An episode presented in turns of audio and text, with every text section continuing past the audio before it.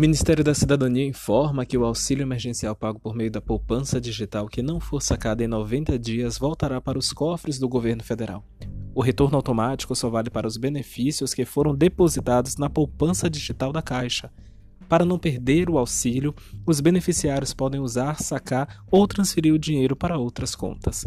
Tony Campelo, direto da redação.